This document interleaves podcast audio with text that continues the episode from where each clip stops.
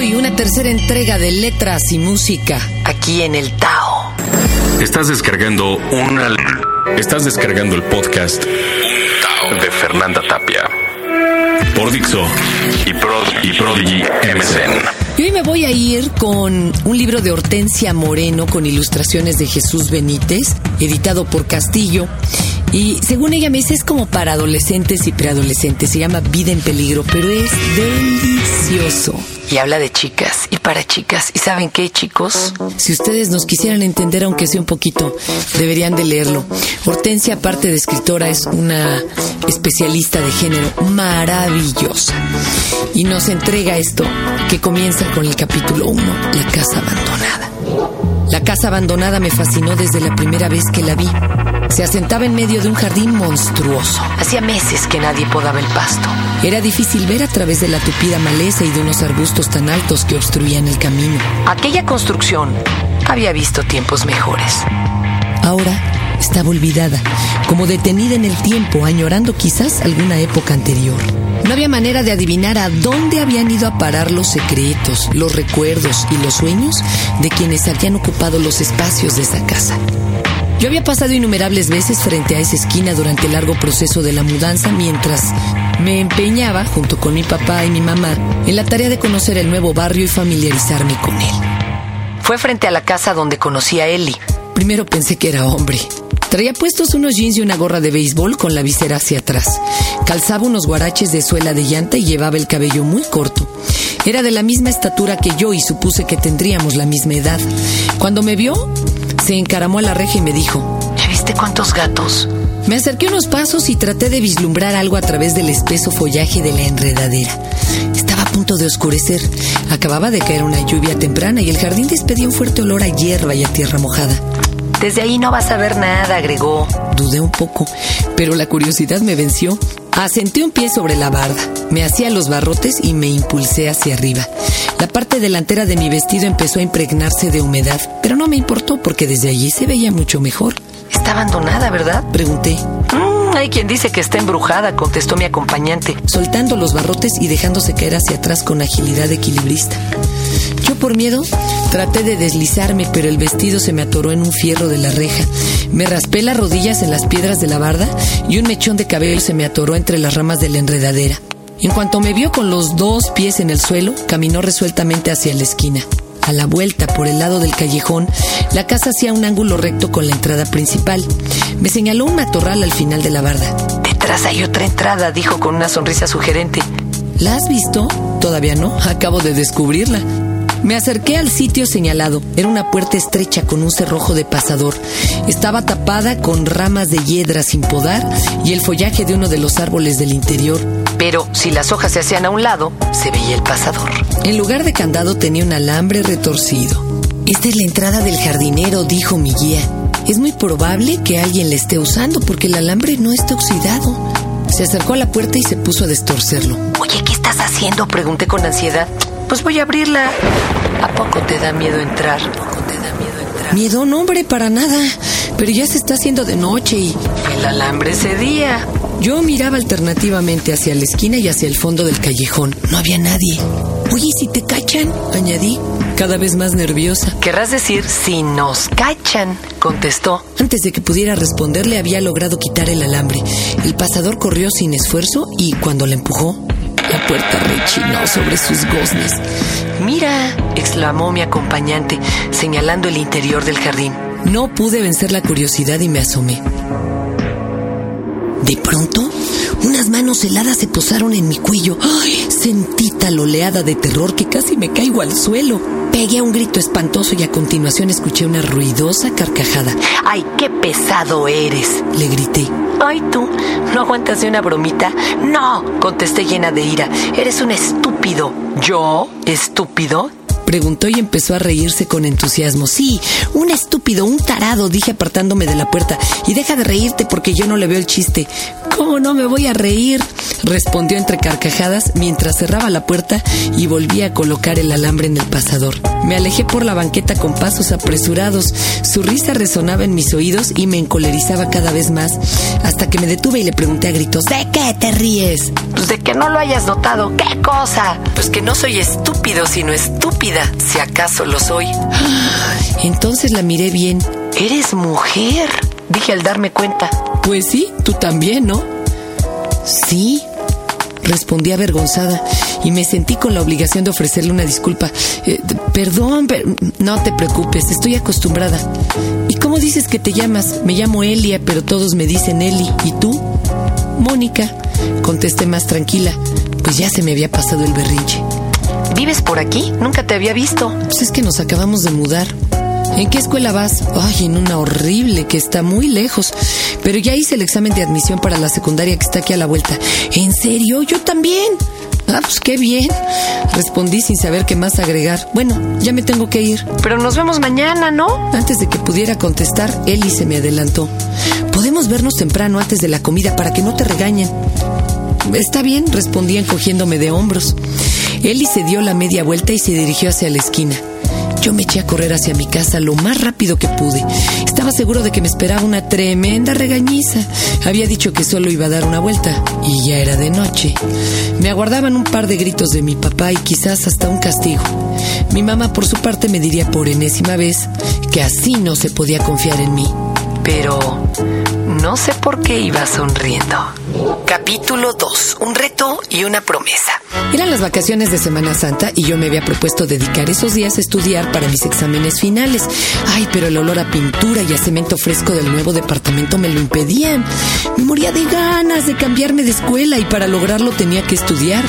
Llevaba desde preescolar en el mismo colegio, pero ahora nos quedaba demasiado lejos. El trayecto de ida y de regreso me tomaba entre una y dos horas cada día. ya estaba harta del transporte escolar, pero sobre todo estaba cansada de la escuela. Quería conocer gente nueva e ir a una escuela grande donde no me conociera todo el mundo. Llevaba meses intentando convencer a mi papá y a mi mamá. Quería ir a la secundaria de la colonia, que quedaba un par de cuadras de nuestro nuevo departamento. Pero había un problema. Mi padre no quería que yo estudiara en una escuela oficial. Cada vez que lo discutíamos, él me decía, ¿qué tiene de malo tu colegio? Ay, pues está muy lejos, papá, y es muy chiquito. Es mejor que sea chiquito. Ay, pero llevo toda la vida en la misma escuela. Ya me harté de todo el mundo. Ah, ¿también de tus compañeritas? Sobre todo de ellas. Ay, pues a mí me parecen de lo más encantadoras y bien educadas. Ay, sí, pero son tontas y son aburridas. Serán lo que tú quieras. Yo no quiero que vayas a una secundaria pública. Ay, pero si tú estudiaste en una. Pues precisamente por eso. Las conozco desde adentro. Esas escuelas están llenas de pelafustanes y estoy completamente seguro de que tú te volverías su amiga de inmediato. Con mi madre era más fácil hablar del tema y poco a poco la había ido convenciendo.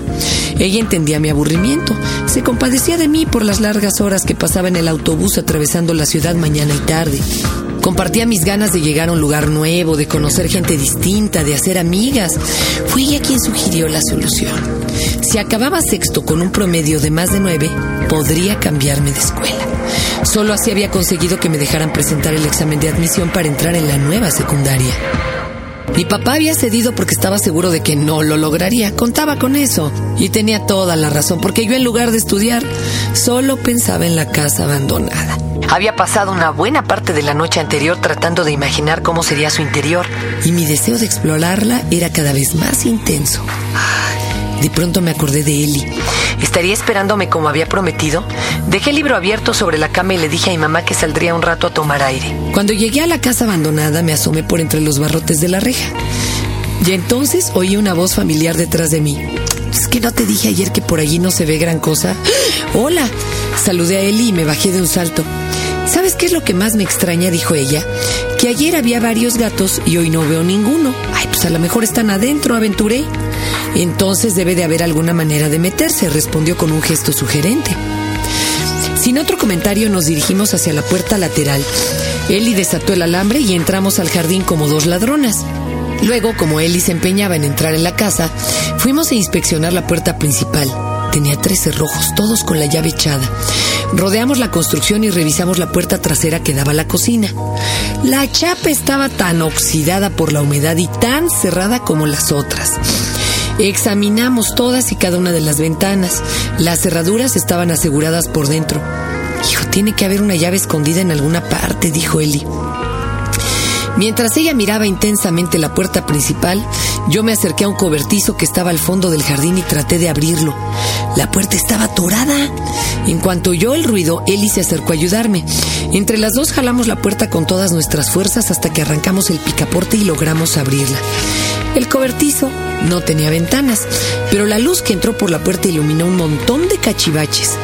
En un extremo había una vieja mesa de madera llena de trastos con tres cajones cerrados. Eli se abalanzó a abrirlos y lo primero que encontró fue un alacrán enorme que caminó por su mano a toda velocidad. Eli sacudió los dos brazos con energía y el bicho salió volando hacia el jardín. Me quedé paralizada durante unos segundos, pero en cuanto recuperé el aliento salí disparada del cobertizo. Eli me siguió. En el jardín a plena luz del día nos reímos a carcajadas del susto y de nosotras mismas. Cerramos la puerta del cobertizo y husmeando alrededor del jardín durante un rato. Junto a la barda encontramos los medidores de energía eléctrica que estaban apagados. ¿No te has aburrido? Dije al cabo de un rato. Mejor te invito a mi casa a comer. Bueno, respondió encogiéndose de hombros. Me sorprendió que aceptara tan rápido y aún más que no tuviera que avisarle a nadie. Caminamos platicando hasta la puerta de mi edificio. Descubrí que no solamente compartíamos nuestra fascinación por la casa abandonada, sino que además casi éramos vecinas. Eli vivía con su madre y su abuela en un edificio muy cerca de mi casa. Cuando entramos en el departamento, mi mamá estaba en la cocina, así que le grité desde el pasillo que ya estaba en casa y que había invitado a alguien a comer. En realidad nunca antes había hecho eso y hasta entonces siempre avisaba antes de llevar una amiga a casa. Mi madre se asomó por la mirilla de la puerta y me llamó a la cocina para interrogarme. ¿Se puede saber quién es ese niño? Preguntó con voz muy queda. No es un niño, mamá, es niña. ¿Y me puedes decir de dónde la sacaste? Preguntó todavía más quedito. La conocí ayer. ¿Se puede quedar a comer con nosotras? ¿Pero y a dónde vive? ¿Quién es su mamá? ¿En qué escuela estudia? Todo con voz casi inaudible. Ay, mamá, ¿por qué no se lo preguntas tú? Dije y abrí la puerta de la cocina. Oye, Eli, mi mamá te quiere conocer. Buenas tardes, señora, dijo Eli con una amplia sonrisa.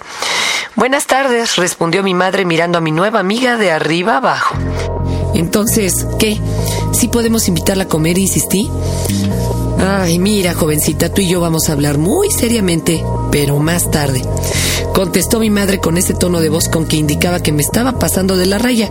Luego se dirigió a Eli. ¿No tienes que pedir permiso para quedarte a comer? Sí, claro. ¿Me permite usar su teléfono? Cuando mi amiga se comunicó con su mamá, la mía le pidió el auricular y nuestras madres estuvieron hablando durante un rato. Antes de colgar intercambiaron nombres, apellidos, teléfonos y direcciones. Solo entonces nos sentamos a la mesa. Mientras comíamos, mi mamá interrogó a Eli acerca de su familia. Y mi amiga nos contó que su mamá trabajaba en una oficina que conseguía fondos para proteger la selva y cuidar el medio ambiente. También nos platicó que su papá no vivía con ellas y que su abuela era una señora muy simpática. Cuando por fin nos fuimos a mi cuarto, noté que Eli estaba muy inquieta. Cerró la puerta después de cierto titubeo y me encaró muy seria. Lo he estado pensando y bueno, creo que puedo confiar en ti. ¿Estarías dispuesta a ir en la noche? Preguntó con gravedad. ¿A dónde? Pues, ¿cómo que a dónde? A la casa. Me quedé callada unos instantes y sentí que un escalofrío me recorría la espalda. No me van a dejar ir, dije. Y en ese mismo instante mi madre abrió la puerta. ¿No te vamos a dejar ir a dónde? preguntó. A, a casa de Eli, contesté sobresaltada. Es que quiere invitarme a dormir. Ah, ¿y para qué necesitas quedarte a dormir? Eh, para estudiar, me apresuré a responder. Eli me va a explicar unos problemas de matemáticas. Va a entrar en la misma secundaria que yo, ¿sabías? Mi mamá sacudió la cabeza. Eso lo tengo que discutir con tu padre. Además, se dirigió a Eli. Tú necesitas pedir permiso. Eli asintió con los ojos muy abiertos. Era obvio que la visita había terminado. Mi amiga se despidió atolondradamente y en cuanto traspuso el umbral de la puerta, mi mamá me interpeló. A ver, quiero que me expliques dónde conociste a esa niña. La conocí en, en la tiendita aquí cerca, respondí titubeando. Ajá. No sé cómo le hace, pero siempre sabe cuando estoy mintiendo. Sí, corroboré. Yo ya en la mañana me la encontré otra vez en la panadería y nos quedamos platicando. Y por eso le invité a la casa para que tú la conocieras. Ajá. Dijo otra vez mi mamá mirando directamente a mis ojos.